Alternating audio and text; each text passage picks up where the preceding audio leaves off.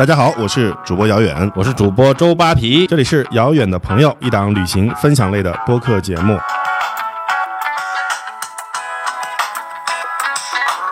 我以为是请从水坝上跳入湖中，游十分钟就到了京都。吓我一跳，原因是因为你出来要骑着这个车，还是在半山腰上的。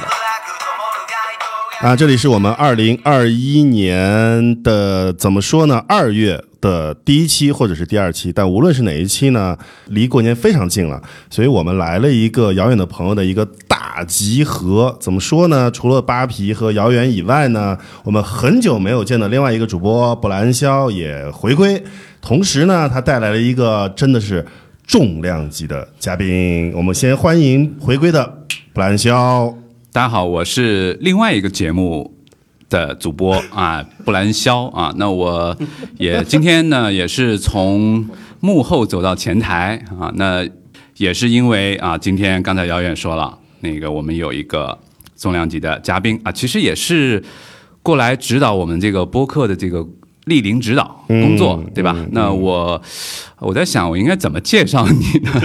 对吧？你这个地方你还记得？就我们也是曾经在这儿这个撒过这个热汗的地方 对，所以淼叔呢，我相信经常混知乎啊或微博的这个朋友都应该很清楚。那我们还是让他自己来介绍一下自己吧。哎，好，欢迎淼叔。嗯、哎，大家好，我是李淼。呃，我这个在就别的播客里面，大家一般称呼我叫淼叔，对吧？嗯，我们这个现在有一档节目叫这个日坛公园，然后以前还有一档节目叫日坛物语等等之类的。嗯，说《日坛物语》还是你们日坛旗下的最受欢迎的一个节目。呃，对，就是除了主栏目之外的一个最受欢迎的栏目。然后，二零二零年应该是那个苹果那个 Podcast 里面什么二零二零年最受欢迎新播客里面之一吧，应该算。嗯，你还真不谦虚。哎，非常受欢迎，非常受欢迎啊！所以我就说啊，是重量级嘉宾，因为淼叔呢，他首先物理的重量就不轻，哎是但同时这个你看他这个分量也很重，对，我记得应该他是知乎的排名前几的前三。前三的这就个粉丝数。前年是不是咱们一块儿吃饭的时候，你那时候知乎粉丝就接近一百万了吧？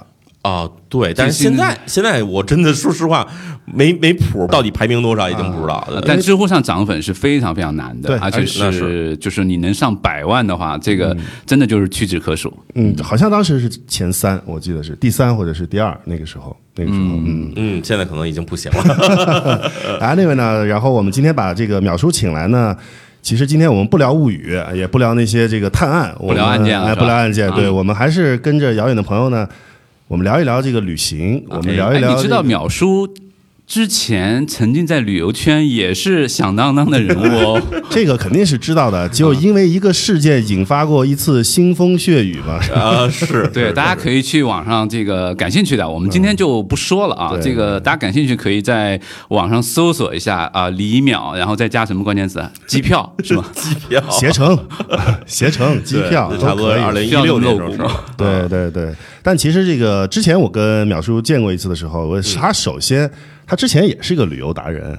他在做这个探的这个节目之前，啊我记得你那时候还在日本，就尤其是在日本就寻找那个铁器和日本的这个词，你还记得吗？对对对，这些东西手工制品，然后还有一些就是人比较去的比较少的一些这种小众的旅游景点吧。对，当时我嗯其实挺热衷于走这个的。对，然后呢，所以就是前两天我们知道淼叔要来的时候呢，我们大家就碰了一下，说今天聊点什么，然后想了一下，就是还是想聊一下日本。那这期节目可能也是遥远的朋友第一次聊海外的目的地，哦，真的吗？是哦，真的哎应该是吧？我们聊的最远的应该就是澳门。因为我们这个节目啊，从去年下半年的九十月份才开始弄，嗯，因为那个时候大家也出不去，所以我们，所以我我我们虽然是穷游旗下的一档节目，嗯但是也并没有涉及到海外目的地。也是那时候大家也走不了。对对就咱聊日本，倒也没走多远，是吧？还是东亚。但是为什么今天想聊日本呢？那天跟淼叔我们在网上也稍微说了一下，因为最近有一个新闻啊，嗯，其实也是挺大的，就是终于 这个奥运会是。会推迟了。呃，对，反正还是各种说法吧。嗯也有人说是可能要推迟，还有人说直接就取消举办，改到二零三四年还是多少年？哎我说的推迟就是到二零三二年。二零三二年，因为下面两届已经定好了，下一届是巴黎，再下一届是洛杉矶，所以他最早再能回来办的时候就是二零三二年。哎，但是啊，今天最新鲜出锅的啊是吗最新的日本媒体东京体育表示。东京奥组委官员透露，国际奥委会和东京奥委会的内部人士考虑把东京奥运延期到二零二四年，同时推迟后两届巴黎奥运和洛杉矶奥运。顺延对，现在等于两种方案，一个是直接把它调到最后边，二零三二年，要么就是大家一起延。往后延一年，因为我是在前两天看那个日本奥组委的那个森西朗，嗯。然后这哥们儿就有志任没出来了啊，前首相吧，呃，担任过首相，然后反正还担任过，反正各种各样日本这个比较棘手的官儿。嗯，这哥们儿上来也是说，这个坚决要把这个东京奥运会办了，说这个是代表什么日本战胜什么新冠的决心等等之类。所以我觉得，对我我其实觉得倾向于他可能会真的推到二零二四年是比较可能的。嗯。嗯，但不管怎么样，他肯定是推迟。然后嗯昨天呢，我还专门问了两个在日本的朋友，我就说这个消息出来以后啊，嗯你们感觉这个日本民众到底现在什么感受？嗯，他说没感受，那对 日本民众对这事儿没感受。是就就是这个不是我说的，是我在日本的朋友说的。嗯他说日本的民众首先他也并没有那么想办奥运会，嗯这是第一点。第二点，现在反正都很佛，就对待新冠也很佛，对待这个 反正什么事儿对他们来说都无所谓，都这么回事儿吧。他们也不是特别激动，或者是也没有特别多的讨论。嗯，其实这个事儿哈，就是你要问朋友，你要问他们说有什么感觉，包括他们在日本街上看日本民众什么感觉，嗯嗯你不能问大城市的人，为什么因为大城市的人其实这个奥运来不来对他们来说没影响。真正其实特别盼着奥运会能办，或者说能够顺顺利举办的，能够按时举办的人是什么人？地方上的人。啊，因为有好多小地方的人就盼着等这个奥运会能办了，来了大量的这个运动员，来了大量的游客，然后是不是就能把我们本地人带起来？举个例子来说，比如和歌山县的人，嗯嗯，因为和歌山县是哪儿呢？是这个大阪机场离着最近的地方。哦，所以出了大阪机场以后，这个地方其实当时已经开发了很多东西出来了，然后包括有各种接待外国人的度假村，然后包括有这个酒店，然后还有很多这种甚至开发很多这种附带设施，什么餐饮之类都开发完了。还有哪儿？还有比如名古屋，啊，名古屋当时想的是说嗯，假如想东京要是开发这个奥运会以后，肯定后面能带来好几年的这种旅游的这种盛况，所以名古屋好像我印象里好像在二零一八年可能全市。整体开发了二十多种这种酒店，啊所以就是不是这种核心大城市，比如说东京、大阪这种，其实可能大家觉得太来不来都一样，嗯但是真正其实大家盼着他们来的人是小地方的或者中型城市的，对名古屋其实不算小城市，但是它其实辐射的那种感觉，或者说它能反映出那种感觉，就是大家说真的希望有一个什么事件有一一个事件，嗯引发出我们这儿能有一个新的活力，但是这个推迟其实真的对很多地方来说都很难说。所以盼望着的主要还是出于经济原因。对对对对然后有一个强心剂，因为日本这几年很长一段时间吧，没有什么新鲜的可讨论的一些话题和吸引游客的一个。一个新的理由吧，所以的话，我觉得奥运会对于很多日本地方上的人说，像淼叔说的，它可能是当做一个经济起死回生的这么一个强心针。结果呢，现在如果疫情一直下不去的话，那这个针什么时候推还真不好说了。没错，其实东京奥运会不办这件事儿嗯对我的刺激很大。为什么呢？为什么呢？因为我一四一五年非常有一个想法，在东京买一套房，嗯，因为那个时候大家都觉得这个二零二二年是东京的奥运会，对，然后奥运会它不是开在那个湾区。二零啊，啊，二对，二二零二零年，sorry，然后在它不是新开发了一个整个的区域，就是东边的那个大湾区嘛，等于是，嗯。然后我就觉得那应该是可能是一个比较好的投资的机会。嗯哼，正好二零一四到一六年间，不是很多中国人去那边做民宿嘛？对。然后我们的反正那当时算的时候呢，你这这个算的都很美好啊，就是嗯你买呢。这个价格其实相对于北上深来说啊，也不算特别贵，对啊。然后同时呢，你这个租房回报率很高，嗯然后又可以托管。那当然呢，之前呢，呃，没有这种大的活动的经济刺激，这个日本的房价是千年不变，甚至是略跌。那等于那但是哎，有奥运会，你尤其买在湾区，哎，嗯可能会有一个好的投资。哎，我当时就非常心痒痒。但是后来也是因为有一些。别的想法，或者是就是自己懒吧，可能不要说懒，也不要说别的想法，就直接说穷就好。也不是真的，我准备了，我基本上准备够了钱，对嗯但是就是没有买。然后，但是我觉得，哎呀，你不知道，就是东京推迟奥运会的时候，我当时其实有一个相对比较小的阴暗的想法，就是嗯幸亏没有买。对，就是五千点的时候没进场啊。对对对，这个其实不光是奥运会的事儿，就包括其实新冠影响，就是导致的在日本当时想做民宿的人，其实有一个很麻烦的一个结果，就是来玩的人越来越少了。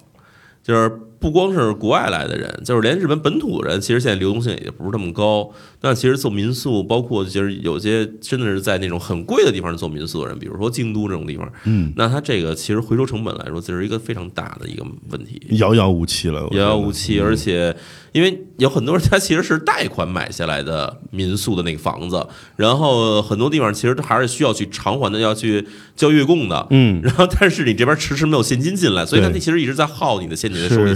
是是是，对这个问题其实挺麻烦的。好，我们其实也是从奥运会的这个新闻做了一个开始啊。我们今天其实做一个怎么说呢？就是现在想了想，就是大家应该都有一年多没出去了，所以我们等于做这期节目，从最近的离我们国家最近的一个，而且又是最优质的目的地之一，我们做一个。怎么说呢？闲谈回顾，对吧？嗯，也做一个展望，就是说，如果我们要出去的话，哎呀，还可以到哪些地方玩？我觉得今天就两个主题，第一个就是咱们就说一些之前在日本自己玩的一些小的经历，第二就是说，哎，如果开放了再去日本，我们会想去哪里？嗯嗯，我们先从这个回忆开始说起。好。呃，先问问淼叔，但是淼叔你这个地方肯定多了，然后故事也多了，你给我们先分享一个吧。我我想想，我最近一次印象比较深的去玩儿，应该是在二零一九年啊，二零一九年的这个春夏之交这段时间，我去一趟四国。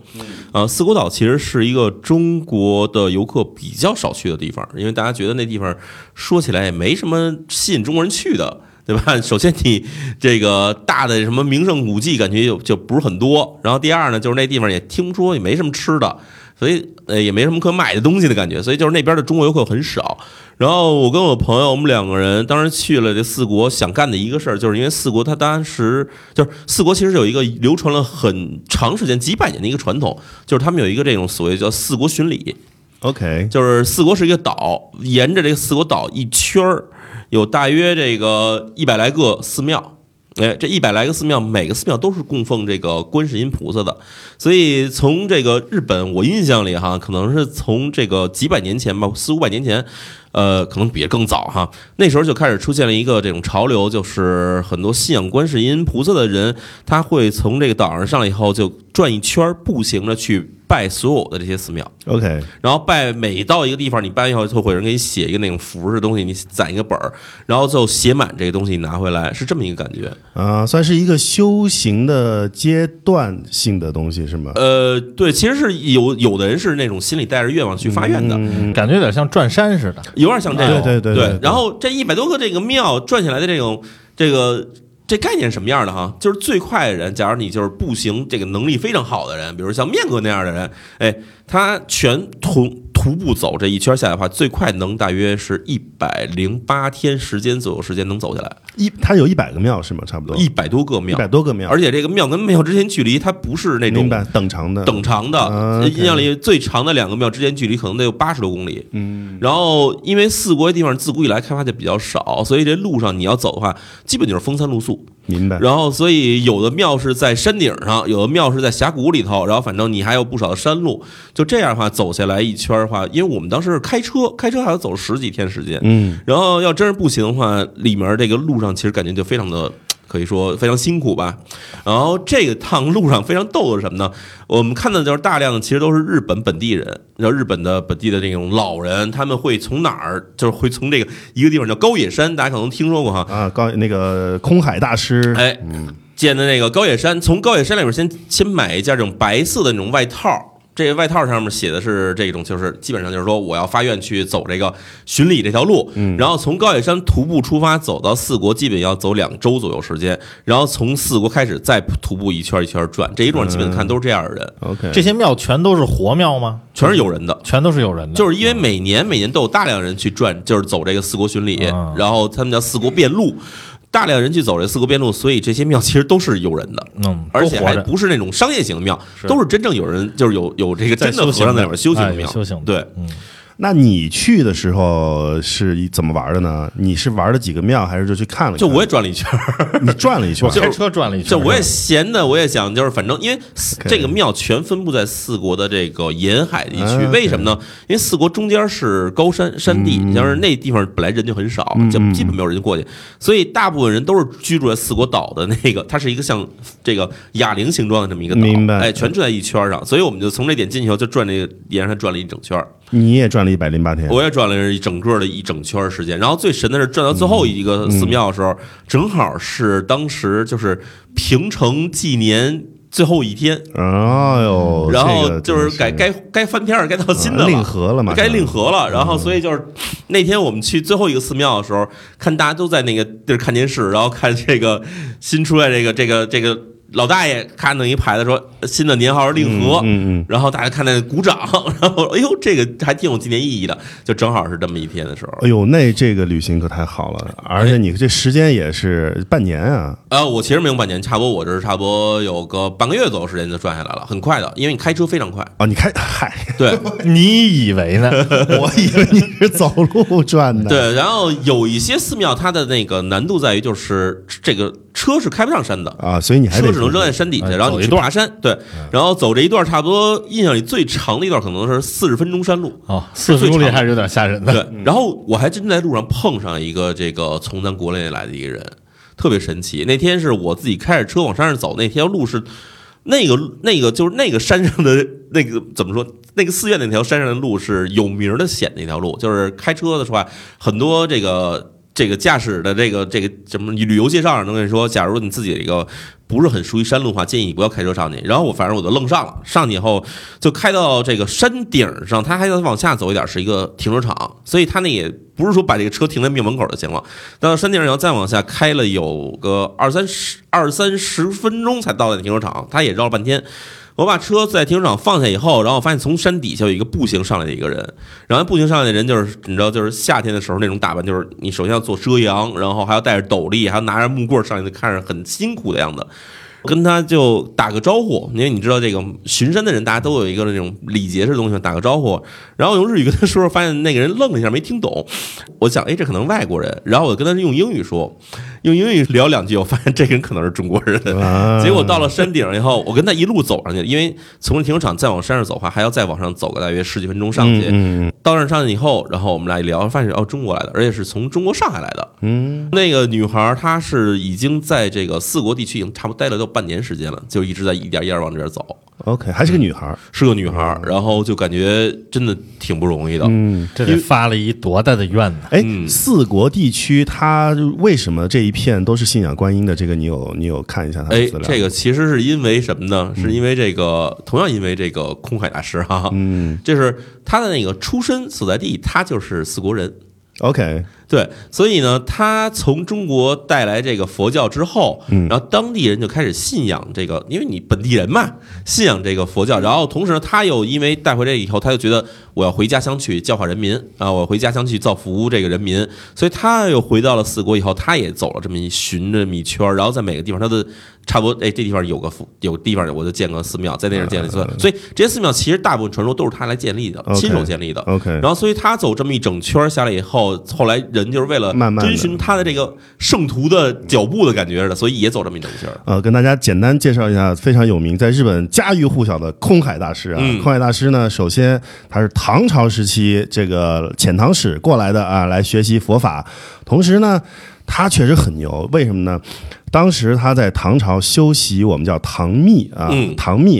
然后他去，他回到这个日本的时候呢，他把唐密的二宗，就是不空和尚和金刚智的二宗全部都带了回去。对，然后带了回去以后呢，就在刚才这个淼叔说的这个高野山啊，这日文叫高野山，我不知道我说的对不对、啊？对啊，对高野山，然后就建立了。其实高野山这个地方呢，就有有点像什么呢？西藏的拉萨地区啊，就是一个圣地的地方。是圣地对，对，然后呢，在京都地区有两个山的圣地，一个叫做高野山，另外一个是传法大和尚，也就是醉成和尚所建立的比瑞山啊。对但是空海呢，比比瑞比醉成大和尚呢更更世俗化一些。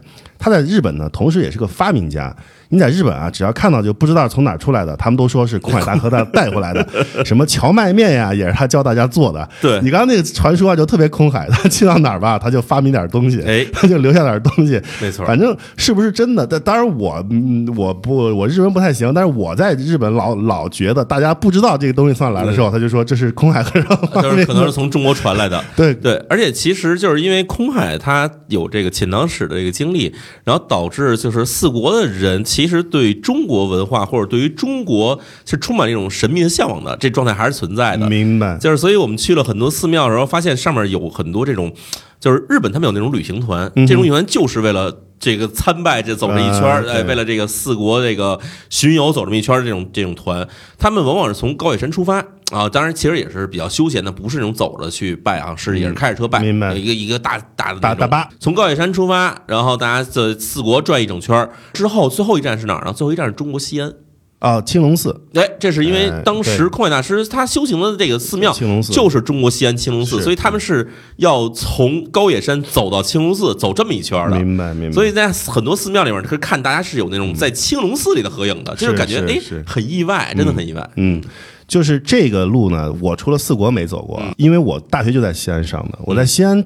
就老特别喜欢去青龙寺，嗯，因为青龙寺呢，我那时候就那时候还没有这么多的，就是对这事儿知道的时候，我就觉得，哎，这个寺庙为什么这么多樱花呢？嗯哎，青龙寺是实际上是三月份在西安非常好的一个赏樱圣地。对对哎，后来一读才知道啊，原来有这么一个渊源和历史在这儿。没错。后来到了日本呢，我就接着你这个故事说，嗯正好其实你要跟我分享的这个事儿吧，要要 连上了哎，连上了。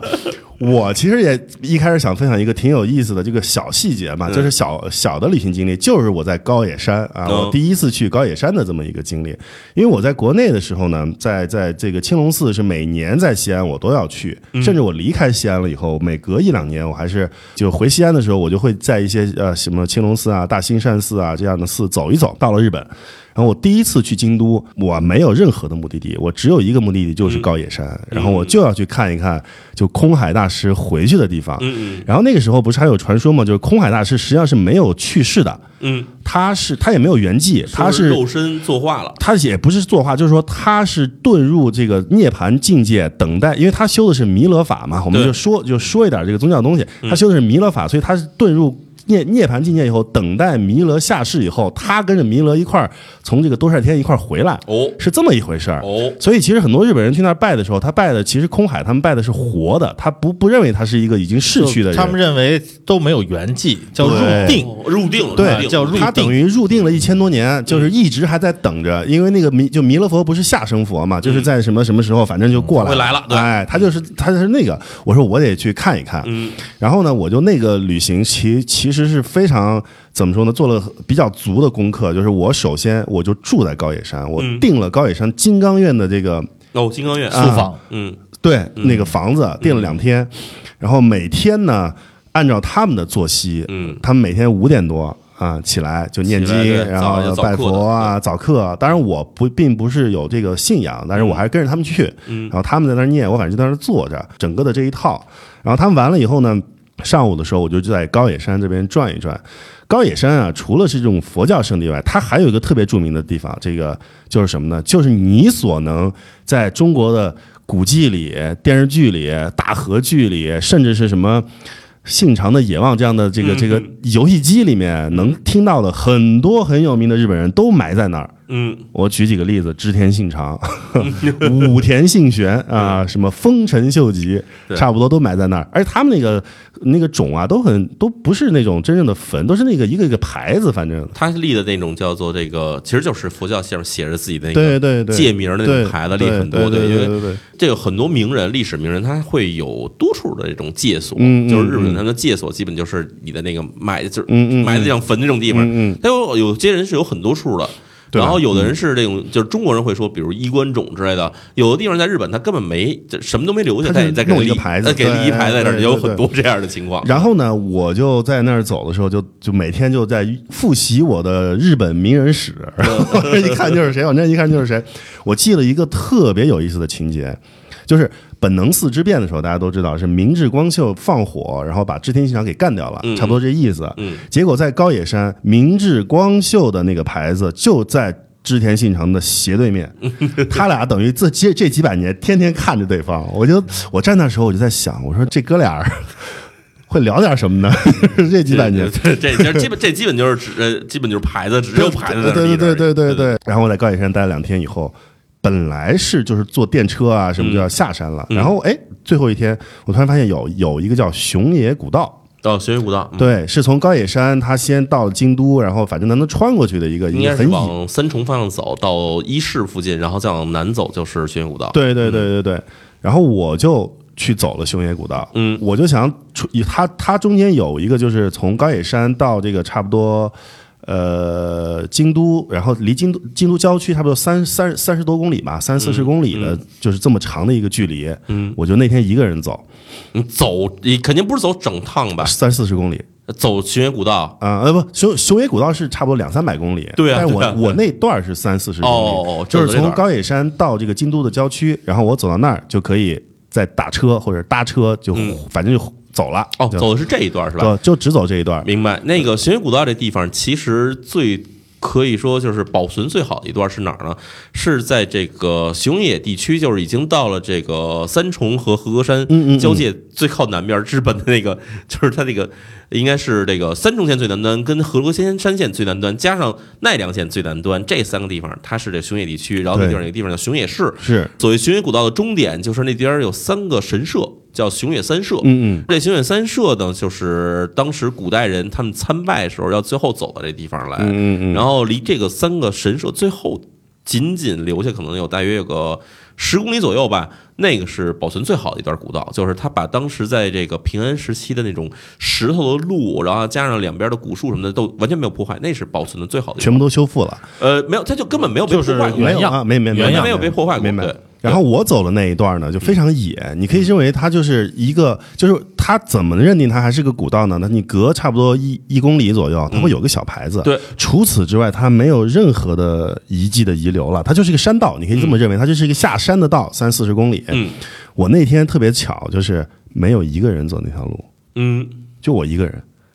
我每隔半个小时，我都在我是不是走错路了？自我怀疑之中。对，因为我不知道我走的是不是，而且那个手机也没信号，对那个对我也看不了 Google Map，是就就 就是我每个半个小时都在怀疑自己的这个人生当中度过，然后但是最后还是这个走，果不其然我走差了，哦。我最后我我到现在都不知道我是从哪里出来的，嗯。但是我出来到一个农村，但是反正是有人的地方，嗯。我也没有手，就是也找不着到底在哪儿，那个出口肯定是不在那儿，然后手机也没有信号，我就一直沿着那个，但是已经是水泥路了，嗯。或者叫已已经是柏油路了。嗯。在走的时候，突然有一个农民的大概七十岁左右的日本农民伯伯，开了一辆就那种日本的那个小斗车，嗯。然后前面就只只坐两个人，我们在电影上经常看到那个车，嗯，呱唧停下来了，然后他看着我，我看着他，我感觉他是想帮我，对，但是他他应该觉得我不是个日本人，双方都没有勇气开口。就是这种挺诡异的感觉，我觉得只有在日本才有。嗯就是他想帮你，嗯但他不会开口，对，他会站在你面前，让你感觉到他想帮你。嗯，就是这种既有羞涩的这个点吧，反正我觉得在日本才能感受到这个点。然后我就上去说，我可能会说只有几句日文，嗯。就是介绍我自己，什么我大西瓦姚德斯，怎么嘛，这就从此就就没了。然后他说了一句，我就不太记得。我后来用了一个方法，因为我知道我要去京都，嗯。然后我就打上了京都两个汉字，嗯。然后给他看，他一下吓傻了。我估计那个地方离京都后来发现真的。非常远，嗯。然后他就又陷入了一种怎么说呢思考当中。我觉得他思考是说，我是把这哥们儿给撂下呢，说这哥们儿他妈的让我送到京都，搞不好我半天时间就没了，或一天时间就没了。对啊对。嗯他说我是把这哥们儿撂下呢，我还是把他送过去呢？嗯最后他选择了第三条路，就是他把我带到一个公车站，然后他他给我指了个方向，就说就这意思吧，反正就是你就说从这儿坐车应该是一个一个地方。嗯对，这段旅行给我印象比较深。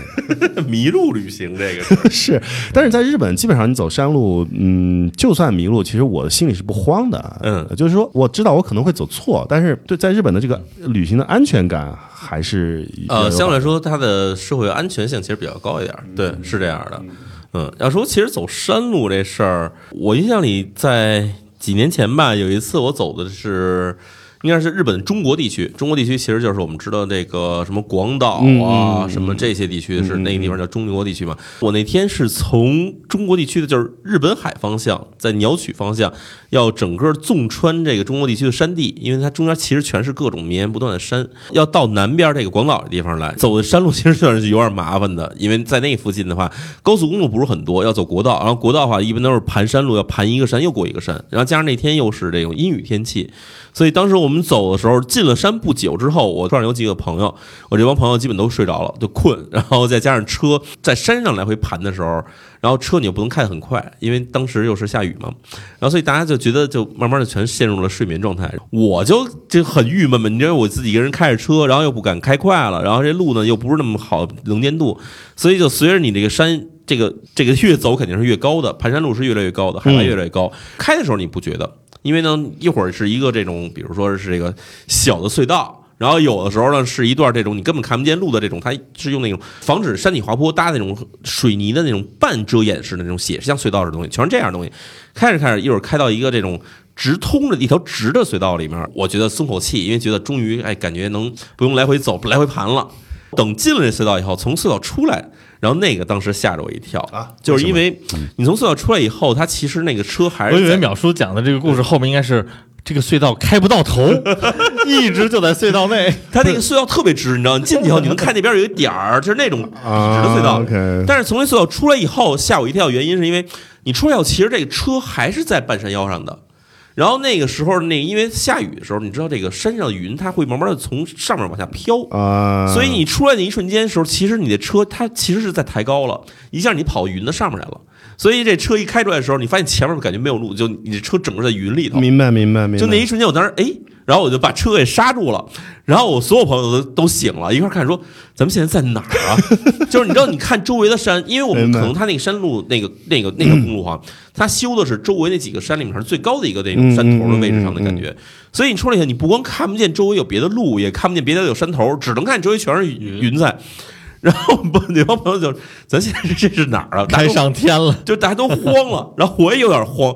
我说我头一次见到这样的情况，因为当时下雨的时候，这个云雾是其实很浓重的嘛。我们就从那个这个能勉勉强强看出来，哦，这好像是柏油路面，看着哪儿黑就往哪儿走。然后慢慢走了一段时间以后，从这个云层穿下来到底下，你发现，哎，就是普通的平常给我们开车的那种路，就是湿滑的，然后上面下雨，雾蒙蒙那种路。那只有在那个隧道路口那块儿是感觉特别神奇。这个感觉我也有过一次，就是我有年爬华山也是，嗯就是往上爬的时候，然后到半山腰的时候就开始进到云里面，你什么都看不见。嗯但是到那个顶的时候，你回头一看，你穿出那个云层了，你就觉得就自己就，我操！我当时觉得我是孙悟空，你知道吗？就是那种从小看那个 看那个，当然我没有这个自己没给自己配个没有？筋斗云，对，这个一般都会出现在，尤其是登稍微高一点的山的话，一定要有雨雾的天气。对对对对，要不然云层会很高啊。晴朗的时候，晴朗的时候就不会没有云嘛。对所以雨雾的天气时候最容易体会到这种，但同时也肯定是最危险的。就反正你爬起来是最累的。对，华山，华山其实我倒知道不多，但是爬黄山人碰上这种情况特别多，不是黄山云海特别有名吗？嗯嗯，对，然后所以就在日本，因为我们觉得就日本没有有什么高山，对吧？你除了富士山，好像没有什么特别高的山，就算富士山也不高，所以就是有这么一次机会，我觉得哎，还其实挺神奇的感，觉。就而且这种感觉特好，就有一种不知云里雾里的感觉，然后不就不知我是而且谁的感觉。当时你们开出来之后，应该前后等于前后左右都没有人，没有车，因为那种天气没有人上山，对对吧？对，对所以就那一天感觉起来就特别悠闲的上了山顶，对然后就哎，这个是什么地儿？对，哎，所以你看，发现一个特特点没有？你们两个印象最深的一些路途，嗯。或者是一些这个情景，都要独行，对，甭管是独车还是独人。嗯，哎，这样的话，给自人的自己的这种刺激或者新鲜，或者即使走错了，或者有一些不确定的东西的时候，你没有没有印证物可以去印证，嗯。对。那会儿会给自己的脑海当中应该留下一个最好的印象。是。对，他刚刚说到这个雨，我想到我另外一段，就是说我有一次去了一个叫大岛的地方，哦，大岛很有就是东京旁边的那个一个大岛嘛。东京旁边其实有很多岛，它都属于东京，但是它不在东京，它反正要坐那种气垫船，有一段距离的，对，一个多小时。大岛那边不就是一个是可以潜水，嗯。第二是他们那边有一个巨臭的鱼，就是那种什么，他们那边有一个土特产就巨臭。呃都是一些各种的发酵鱼吧。对，它那个鱼吧，怎么说呢？就是真的跟吃吃那个什么一样，就是那一个字儿。哇呀，大岛是一个火山岛，嗯它其实有一个很著名的，就是所谓景点嘛，或者一个项目，就是你爬那个火山。嗯它那个是当然是死火山啊。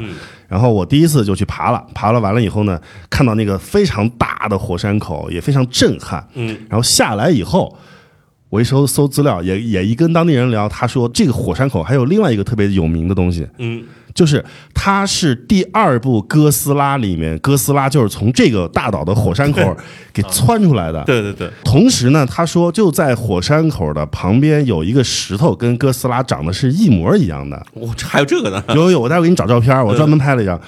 我当时就觉得不行，我去还是不去？就是啊，贼累，你知道吗？真的是挺累的，上山得一个多小时、俩小时，嗯反正就很累，而且也没人。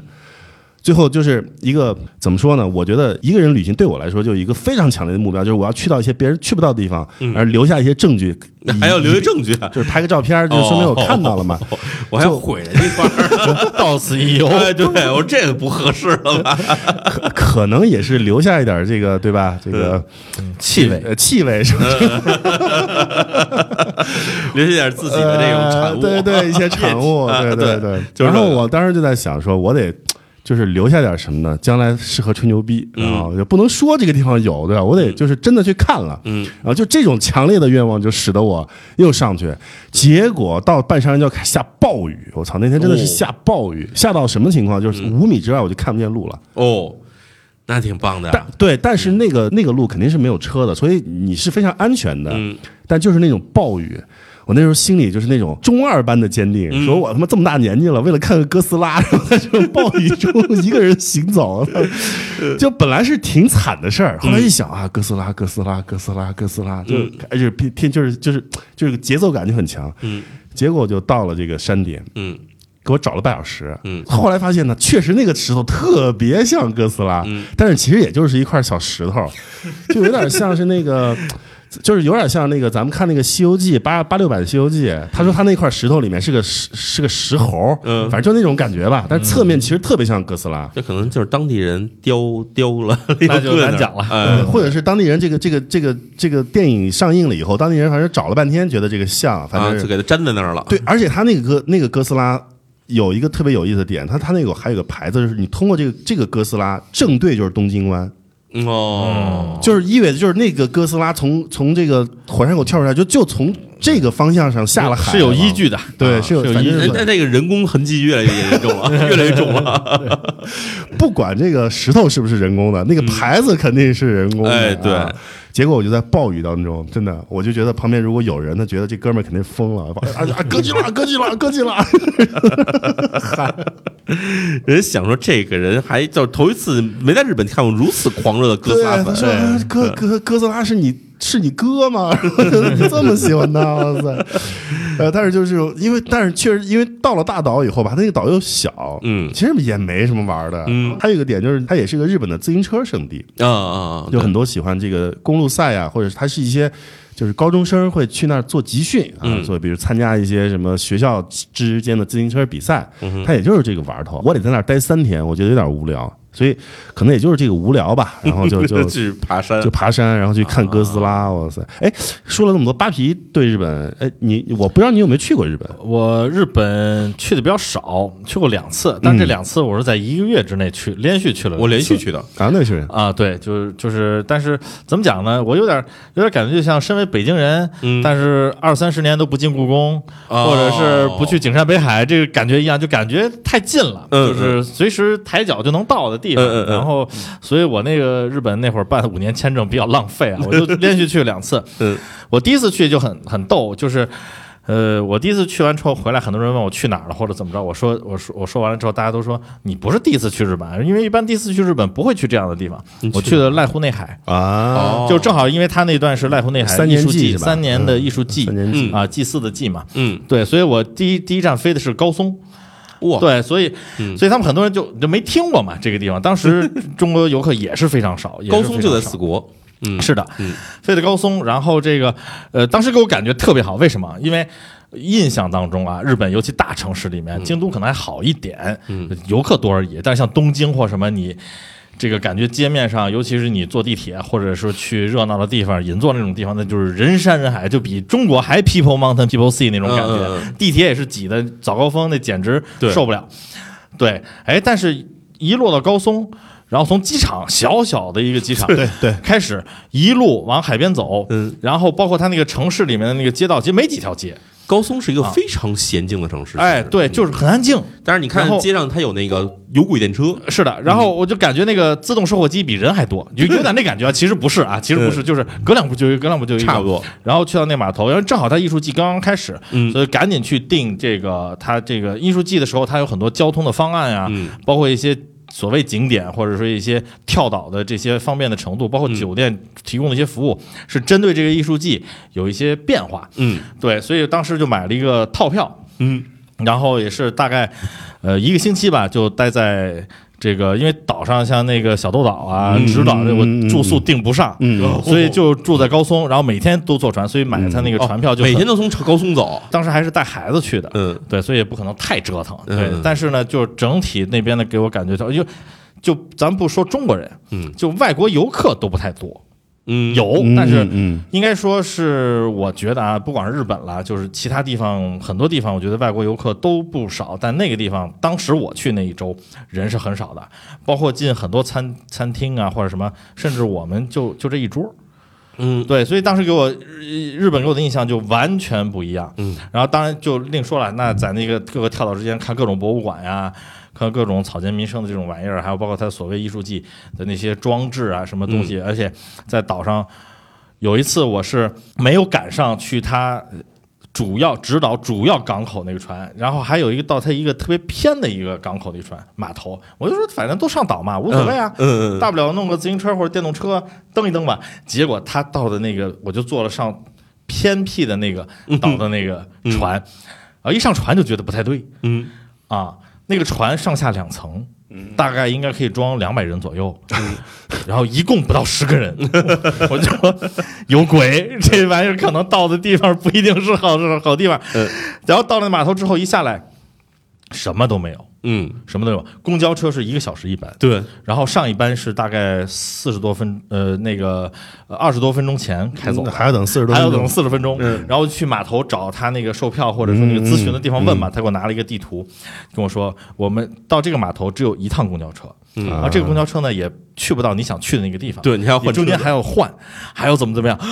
然后我说那什么时候可以等到？他说你就等吧，理论上是一个小时一班，好吧。但是因为这地方很偏，嗯。所以司机如果中间去上个厕所呀，或者是什么，他说不一定，但是肯定会有。嗯。然后就因为他就在海边，在码头，嗯。海风巨大，然后就一直在吹，然后我们就这个苦苦的在这个公交车那儿等了四十分钟，嗯，等了四十分钟，不是不到十个人吗？嗯我们是三个，一家三口。嗯另外这五六个人哪儿去了呢？那五六个人是有人来接他们。我一开始不知道，对吧？早知道我就填了，跟人说搭个车或者什么对，然后他们砰砰砰就走了，我还那儿去咨询处啊，或者什么去拿地图啊，去问什么嗯嗯时刻表之类的。结果就在那儿，除了那个咨询处里面的一个人，售票员也是他。嗯那个码头在那一个小时当中只有我们四个人。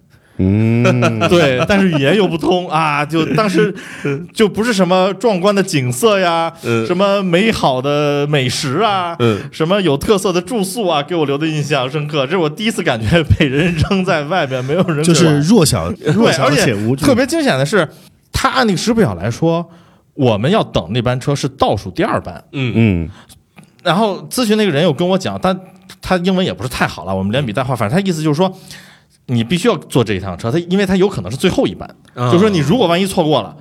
就可能你就得待在码头，但是我要下班在这儿嗯对我下班是怎么下班呢？我会跟另外一艘船再回去，这就一个人都没有了。嗯嗯嗯，对，所以当时后来就玩命研究那个公交线路图，嗯反正有有时间嘛，研究之后一会儿怎么赶怎么赶怎么赶，然后最后还好还好，那辆车来，那辆公交车来的时候也是一个人都没有。对，嗯啊，感觉像包车一样，整个一辆大的单节的公交车上面也只有我们三个人。哇，这个这个经历也是不错，而且你还带闺女的话，这个心里的这个交集感会更强一些。是，当时她差不多五岁吧，五岁还没上学，应该四岁还是五岁，内心也是很翻腾啊，因为肯定的，是怕家里人埋怨呀，或者女儿没耐心啊，对吧？这那么早出来赶到一个啥地方？所以你知道，有的时候一个人旅行就就会有这点好处，嗯就是你不需要对别人负责啊，你就就是撂那儿就撂那儿了，就就是那种撂那儿就撂那儿。我还尝试着问我说嗯：“哎，那如果我走，比如说到下一个公交站，嗯或者说最近的一个有公交换乘点的地儿，嗯大概要多久？”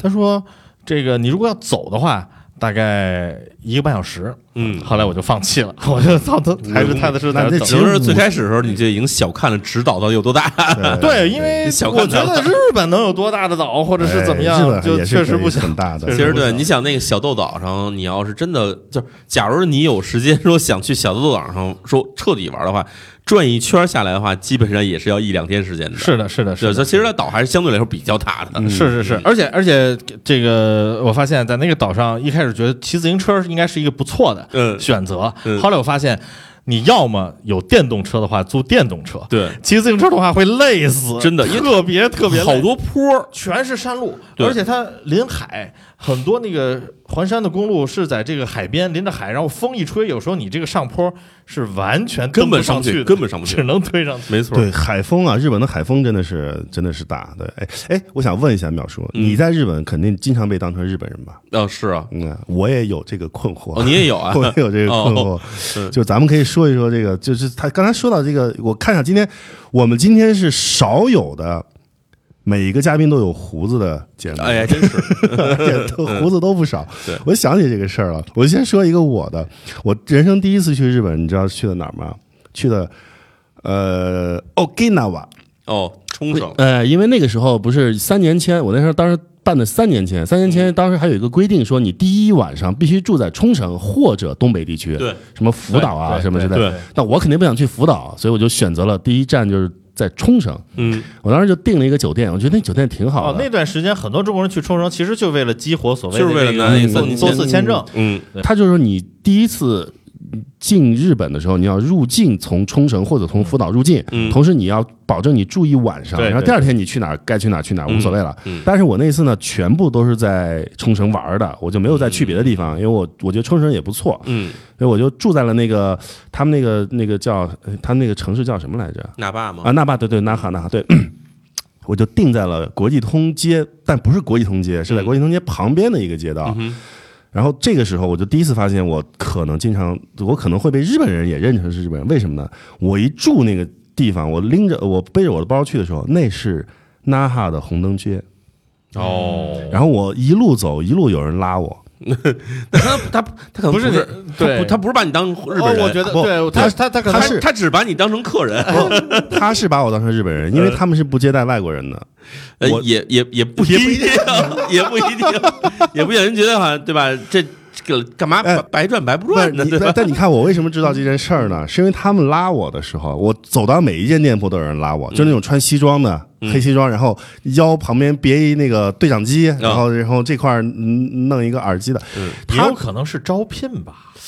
哦，这么想的话，倒也可以理解啊。是是是是。嗯，什么那个无料，他就是会有人给我递什么无料案内所案内所的这个资料啊什么的，他们就跟我说话，然后我就完全听不懂嘛，嗯，完全听不懂，他们就没兴趣了。哦，我第一次我进去的时候，住到那个酒店，我进去的时候，每一间店都来拉我，然后啊，出来的时候，大家只要一看到我就嗯就只要认识只要认识我的就对，没有人拉我。知道你知道你怎么回事就不。然后如果有别的小弟说他不认识我，我当时觉得哎操，我还挺挺屌的。有别的小弟还想来了，会被别人拉走，啊，说对，这哥们儿不要理他，别理他，甭理他他，这人听不懂，甭理他。对，所以这不是被当成日本，这是被当成客人。人家可能就是一习惯，只要来点男的，可能都是来都是来来这条街上玩的，所以只要看你是男的，肯定要跟你说话，对吧但？但是这是对好，那我们再加一个定语，就日本客人。啊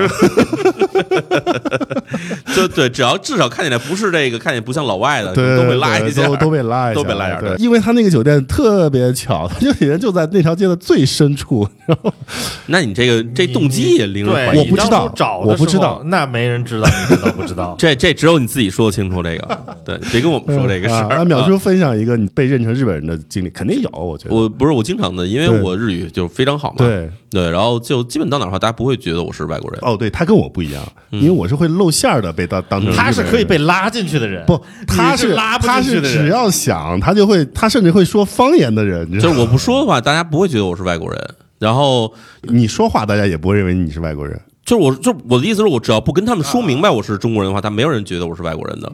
然后我印象里有一次是在东北地区，因为我非常喜欢东北地区，日本东北地区哈，就是你们不敢去的地方，什么福岛这种地方，我非常喜欢。啊，因为那边没有没有游客，所以特别清静。然后去那边我转了一个店，然后那店里特别神奇，就是它是那个当地的，就是有好多这种做陶艺的这种这种匠人吧，艺人，然后手艺人，然后有一个老头是原先当地小学的校长，小学校长他到了六十多岁退休了，退休之后呢，这个老头就非常喜欢动物，然后于是他就开始做这种陶艺动物。但是那个老头儿非常有天赋，就是他是从退休之后才开始学陶艺，然后他做出动物是完全栩栩如生，就是跟真的一模一样，非常棒，而且大小还非常大，尺寸很大哈。嗯，做的就是比如他，我印象也非常深的就是他做的什么这个长颈鹿，然后做的这个猫、狗、兔子、狐狸之类的东西，就跟真的一模一样，这让我觉得非常厉害嘛。结果就在这个人当地这个特产店的这个人家这服务员的引导之下，我们就看了好些东西，还跟人聊。就我知道这东西是谁是退休校长做的，什么都是这服务员告诉我的。然后我还跟他甚至打听了这老头住哪儿 什么的之类的，所以聊得非常好。我也买了一些东西，然后最后结账的时候，我把银联卡掏出来了。然后我就说这个这个银联卡能使吧？然后人看一眼说嗯银联，然后然后哎你你中国人对他说为什么你用银联结账？我说对啊我我说不能用银联结吗？价儿开低啦，因为其实银联刷卡在很多地方是有那个折扣的。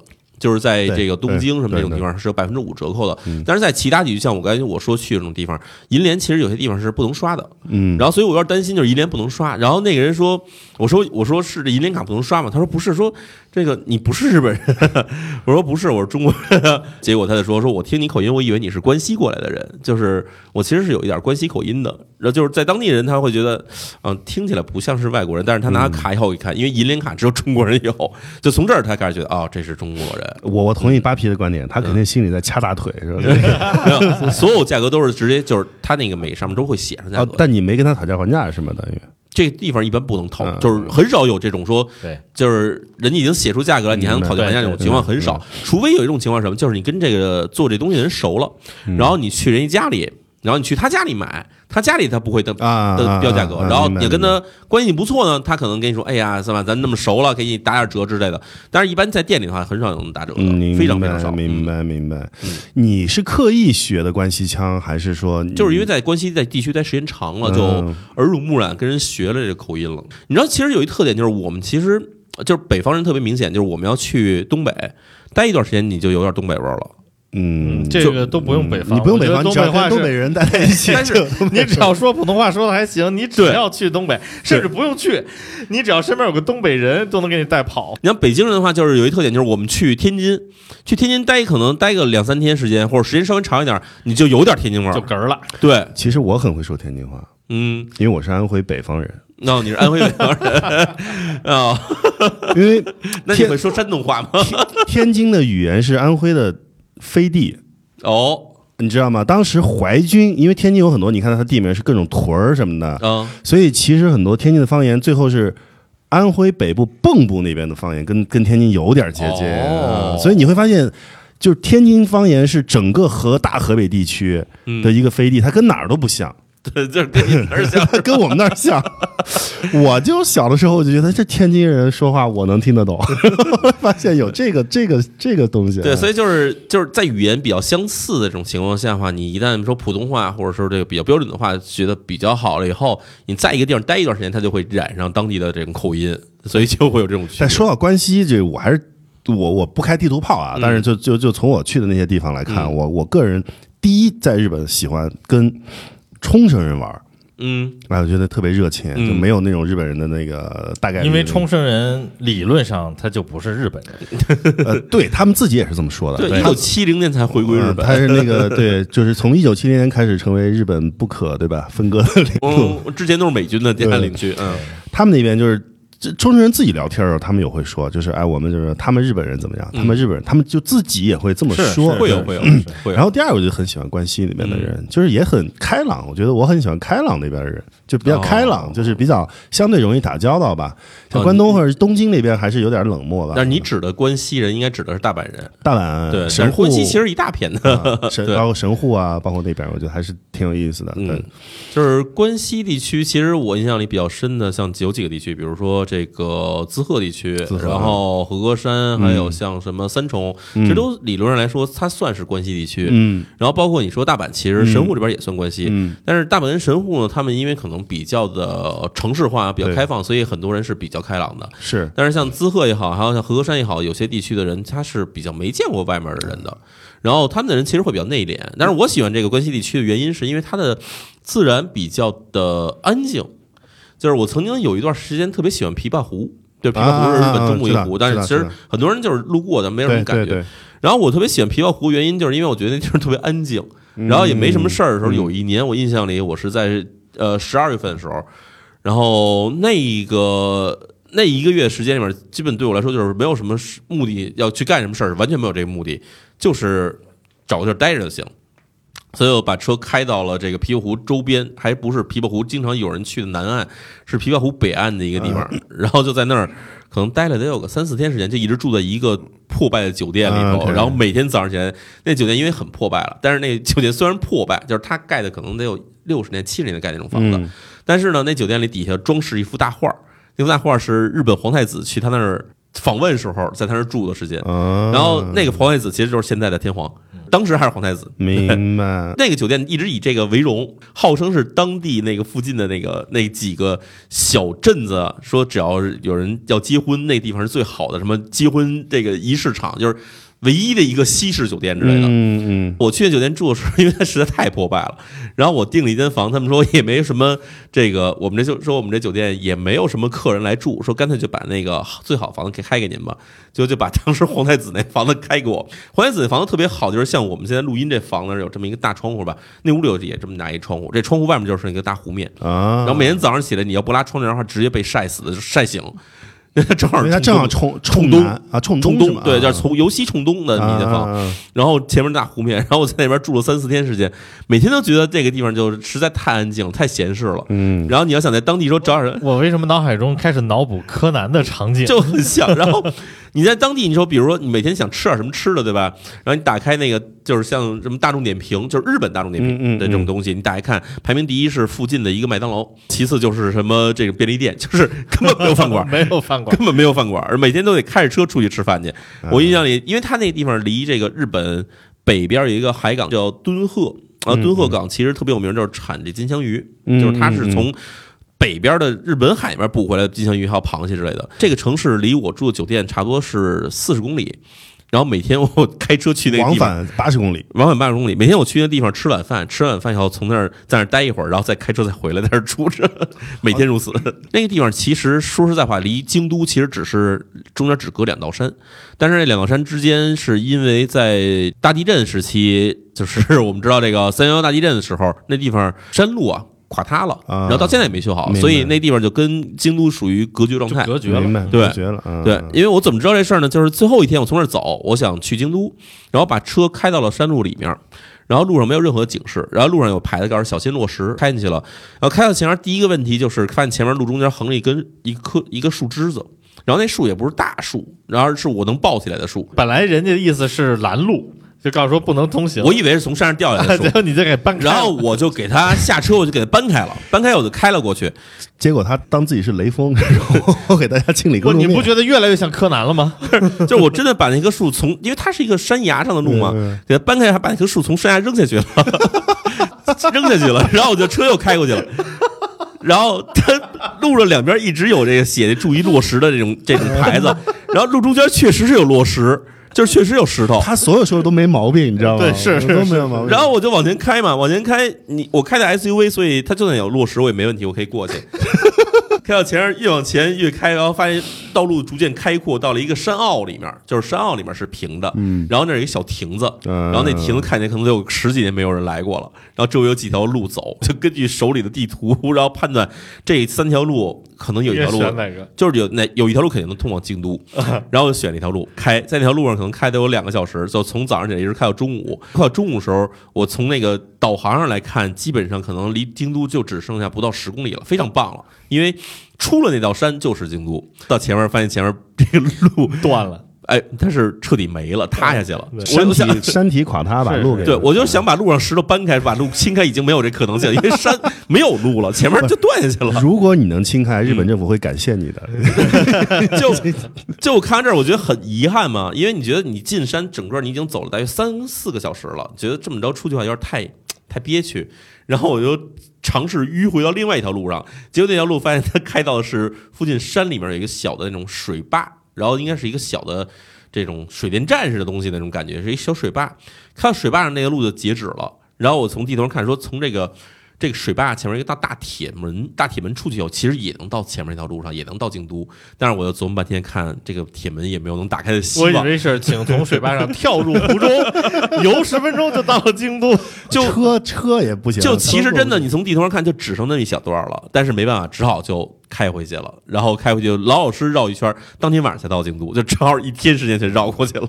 嗯，那这个经历，如果搬不开那棵树的人，还找不呃，无法体会，无无法体会。呃，那棵树真的还还挺沉哎，的，而且你除了这个，比如说树枝或者落石，呃，咱先不说开的啥车吧，呃你你中间一度都没有怀疑过这路上从来没有见过人或者车或者是怎么样的哦，因为我走的很多路都是没有人的，好吧，就就习惯了，你知道，就不会不会像说像遥远的说，哎呀，走半天没看见人，心里会怀疑。明白我我现在已经习惯这个事从儿，未怀疑。对，就是完全习惯了。就有人我还反而会觉得很麻烦，因为那路真的只能一辆车过，他要迎面过一车的话，我还觉得很讨厌，你知道吧？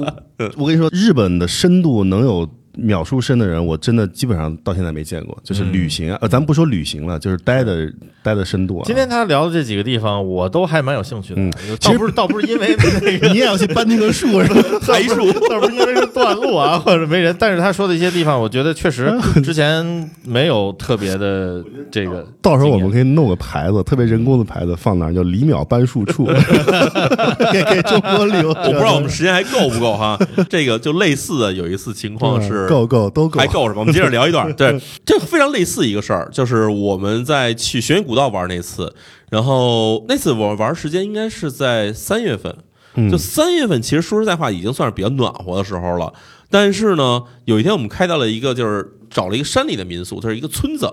那村子里是一家老头老太太开的民宿，去那儿住着。然后那老头老太太跟我们说，这个老头以前是在人民大学当过日语老师的人，啊，就是在北京人大当过日语老师的人，当时我们就觉得很奇怪，就是怎么会在日本山里突然出了一个这种开的民宿的人？这个老头子还去过中国，还在中国教过书，嗯老头儿还会中文，还回来跟我们聊天儿这整个路上，我想就是我一直在琢磨这事儿，这事儿就听起来特别的不真实。对，后来从那个民宿出来以后。老太太问我们说要去哪儿，我跟她说要去玄云古道附近哪个地方。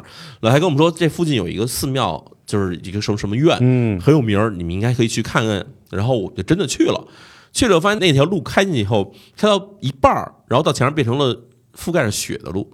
嗯，三月份，然后路上有雪，然后我我们就有点慌了，实话是有点慌。他可能如果再回头，发现那个民宿已经不见了。哎，对，就我也觉得，我觉得有这种可能，那个老太太说完了以后就咻，那个烟就没了，真的有这种可能。百鬼夜行，哇塞！然后这条有雪的路吧，它让我觉得能往里开，是因为它上面有这个车的车轮的痕迹，呃车车辙啊，肯定有车走过去，然后我沿着这车辙走，走到前面发现走到前面真的是不能走了，因为到前面那个车辙就停在了一片这个山坡上，然后那边有一辆车在那放着，那我还以为是车辙消失了，但其实并没有。那那 那然后呢？然后我们把车放在那儿就下去走，嗯然后那个地附那附近其实手机还有信号，你可以看见附近地图，然后就能看见真的有一个什么什么院这么一个地方。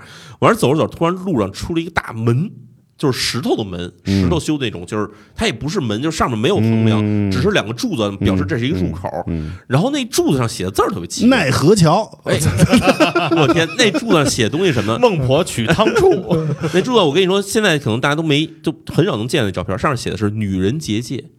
嗯。啊，我”，意思是说嗯。从这条线往里的话，女性是不能进去的。对对对，嗯然后我还觉得这是不是开玩笑呢？嗯就开始看旁边这一排写着说，我觉得是古迹，可能以前古代不让女的进，然后发现上面牌写真的是从这儿往前真的严禁女性进山，嗯我觉得很奇怪嘛。然后当时带的有朋友里面有男有女，这个我就让他们在车上附近等着，我自己往里走，走到里面再往里可能走了有一百米左右，出了一个很老的一个木头门，上面用木写着也是女人结界，然后它上面写的是六个字：从事女人结界，从事就是从这里开始。这是女人界，就是女性不能进。然后我就开始看这地方的相关研究、什么资料什么的，说地方其实是一个还有信号是吗？呃有信号。那地方其实什么呢？那地方再往里面是有大约连绵不断七公里左右的山路，它最后能走到一个一处断崖，然后断崖上是修了一个寺庙，那寺庙是专门给这种就是日本叫修验道。修验道是什么？就是那种就是像山民信仰的一种东西。就还不是那种佛教信仰，是一种山民信仰。神社的本土信仰嘛。它也不像神道教，它叫修验道。修验道的人专门信仰的一种东西，他们有几种有几种仪式，可能大家有时候可能听说过，比如说这种采火，嗯嗯嗯，就有点像我们中国西南地区采火嗯嗯，它不是说跳火之类的，就是在地上烧那种烧红了的木炭，人光着脚从上跑过去。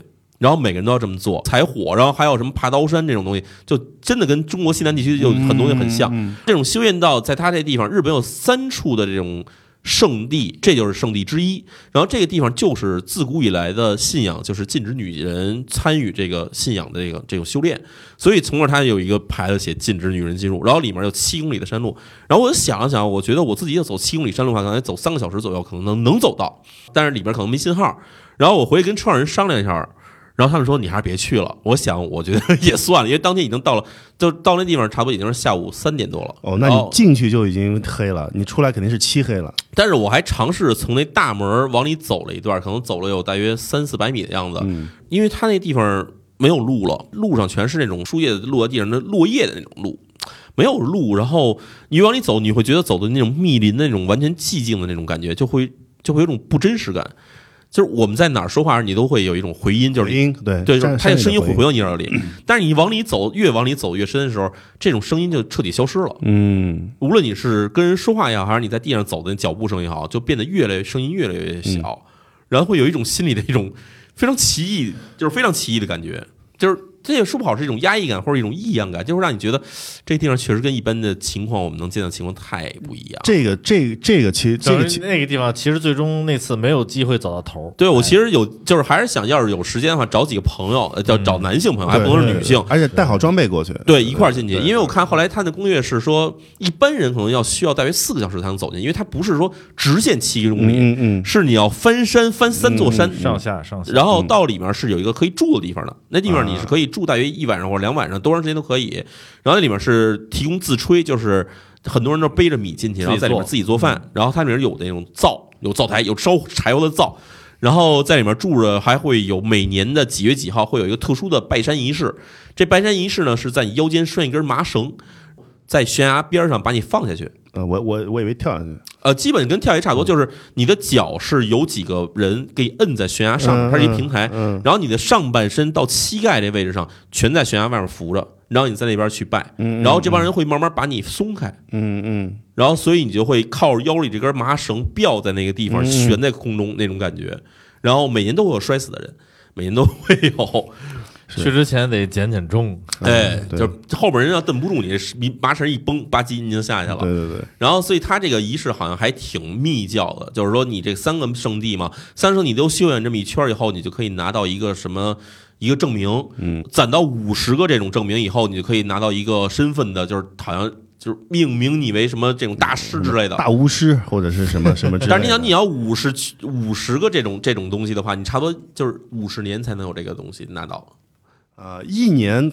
啊，差不多，对，因为你这三个地方你走一圈儿就其实挺费劲的。是是是是是是，就这个地方，我其实还真有点想回去。我印象里应该叫藏王院还是叫什么？哎，就这个地方，它还而且还被列为了这个什么熊野古道的这个世界文化遗产，其中有这么一地方。有这么一块儿所以，所以其实那次没有直接进去过，但是你也确定那里面的庙还是有人，呃还是有的，还是有的，还是有的对，虽然说有点与世隔绝，正好就是这个秒叔扣上我们本来要聊的最后一个话题。哦今天不是两个话题吗？就是说，如果日本再开啊，花有重开日，我们想去哪儿？其实它这个地方肯定是你想去的。这我是一个有点想去的地儿，嗯。那那那你再分享一个你想去的，我们一人再说一个，我们就结束今天的节目吧。OK，再嗯说一个，那其实就是跟我这个就是想去的废墟有关系。对我看到了一个这个，在这个草金温泉，草金温泉其实很有名，很多人去草金温泉。草金温泉附近有一滑雪场，那滑雪场是在一九九零年前后废就是废弃了，废弃原因众说纷纭，有人说是因为经营不善。然后也有人说是因为附近它原先是个硫磺矿的矿山，所以有这个硫化氢气体出来导致人死了。但是呢，我看一个新闻说是这个老板欠了八十一亿日元，然后自己跑路了自尽啊，跑路了，跑路了，嗯哎。反正这些原因都在这儿，这个酒店呢就留下来，因为它又离这种城市地区又非常远，没准老板就在藏王院。在这儿在这儿修炼呢。对，所以我有有点想去这个废墟看看，啊然后这其实挺好玩的一地儿嗯。那扒皮呢？啊，我我如果有可能的话，我是挺想当淼叔那男性朋友当中的一位的，啊或者因为我之前对四国了解确实不大啊，你你行不行啊？什么行不行？你徒步不是我可以开车呀，我扛米不行，扒扒皮跟我说过，他徒步不太行，开车。但是因为刚才淼叔最开始说的四国的这一趟啊，就是我有点感觉像，尤其是他形容的那个场景，我感觉有点像南朝四百八十四多少楼台烟雨中的那种、啊那种意境，你知道吧？有点感觉，对，所以我还是挺想去，因为国内现在很少能找到，即使是五台山都没有这么高密度的嗯这个寺、寺庙，对而且同一道场，嗯对吧？对那都是拜观音嘛，都是观音的。对，嗯所以我觉得那个我还蛮有兴趣。但其实日本就日本也有很多的这个休，就是现在还有的休休息，就是说他有的休息到一段时间，他就会给你两到三年，然后你只有在这两到三年，你把日本的全国的寺庙大概几百所都走一遍，他还有这种修行的次第吧。咱们中国可能现在就我不知道啊，就是没有，我反正没有听到过这种。那我来，那我也来分享一个，就是说。我呢，之前在京都，就这个这个目的地呢，就是肯定是一个比较嗯大众的目的地。我在京都的时候呢，因为我特别喜欢宫本武藏，所以我专门去京都的一城寺附近哦，找到一些宫本武藏当年的一些遗址，比如说有一个叫八王神社，这是当年宫本武藏所谓的开悟的地方，就从那个地方。他就抛弃了一刀流，开始玩这个二刀流，嗯然后开始修习他最后写的那个五轮书里面的东西。嗯，然后那个八王神社的旁边，就是不远处，现在其实都是呃大马路了。那个大马路上呢，就是当年宫本武藏一个人斩杀七十三个那个大门派，把那个门派给灭掉的那个地儿。嗯，我专门去看了，就是我当时去看的时候，就有一种腥风血雨的，就是那个座头市那个劲儿全出来了。吉冈一门。嗯，对，但是我没有去过宫本武藏跟小次郎决斗的那个哎，那个岛，那个岛是如果这个日本再重开的时候，嗯。我是很想去看一看的。啊！而且据说那个岛上还有一个这个宫本武藏的这个塑像，就是他拿了一个就是削的很长的、削过的很长的那个木桨嗯。是在那儿的。啊。这个地方是我想去的。他又去找塑像，哎又去找塑像，哎，这个人反正就是不是塑像呢，就是神这奇怪的街，自己一看就是就是一个小石头，他比较喜欢人工的这种，对，就是非常非常非常喜欢现代人工就是加工的东西。喜欢 fancy 的东西。好好好，今天这个节目也是，呃，我们还是再感谢一下淼叔，然后来串台来指导工作，然后我们今天聊的也非常嗨聊的比，较开。对对对，我觉得非常开心。就是其实海外的旅行其实是穷游的一个非常主要且重要的一部分传统对我们从这这么一个非常良好的开端。在今年的时候，我们可能也也会找一些机会，除了国内以外，也是跟更多的跟大家分享一些海外旅行的目的地。那我们也诚挚的再邀请淼叔，如果下次还有时间的话，嗯然后我们再来呃再聊一聊别的这个海外的目的地，对我们聊个什么日本东北或者核辐射之旅之类的。可以，我觉得特别好，没问题。我们可以就聊一些日本啊，或者再聊一些你感兴趣的别的地方，好啊好啊都没有问题。嗯。然后呢，同时呢，这一期其实对遥远的朋友来说也是一个崭新的一期。为什么呢？就是从这期开始，我们的公众号就改成了我们的同名的公众号了。哦 终于改了，啊终于改回来了。大家可以微信搜索“遥远的朋友”，遥远就是很遥远的遥远啊，遥远的朋友，关注我们。除了可以第一时间收听到我们每周的新节目以外，还可以看到我们不停推送的很多的栏目，比如说百元行呀，或者是别的什么信息，可以获得很多很实用的旅行的信息。那呃，遥远的朋友呢，现在每周都会有一期，除了分享我们自己主播的观点，我们还会请到像淼叔这样非常重量级的嘉宾来分享他们的旅行和他们的玩法啊。同时，我们会有遥远的朋友的专享折扣会在节目当中放出。今天的节目呢，其实我们聊了这么多，但仍然意犹未尽。但是我们必须得结束了，我们从这里开始就是。马上就要进入新的一年啊，庚子年结束，要进入辛丑年。嗯，啊，我们期待一下，可能下一年会不会有更好的事情发生、嗯啊？我是主播姚远我，是主播周扒皮，哎，我是淼叔，哎，谢谢，再次感谢热烈的掌声，感谢一下淼叔、啊！这里是遥远的朋友。呃，如果大家喜欢哪个旅行的地区，或者想听到哪些旅行的信息，欢迎在我们的公众号下留言加入讨论。我们的公众号就叫做“遥远的朋友”，遥远是非常遥远的那个遥远。朋友就是遥远的朋友的朋友啊，对。然后，如果你也想加入我们的讨论或有好的内容分享，欢迎打开手机中的穷游 APP，发布带有声音胶囊的 biu，也许在下一期的节目当中就可以听到你的声音，也可能成为我们的嘉宾。嗯，你同样可以在公众号“遥远的朋友”的后台回复“进群”，我们会把你拉入我们的交流群里面，一起交流，一起嗨。期待和大家更多的交流，我们下期再见。拜拜拜。拜。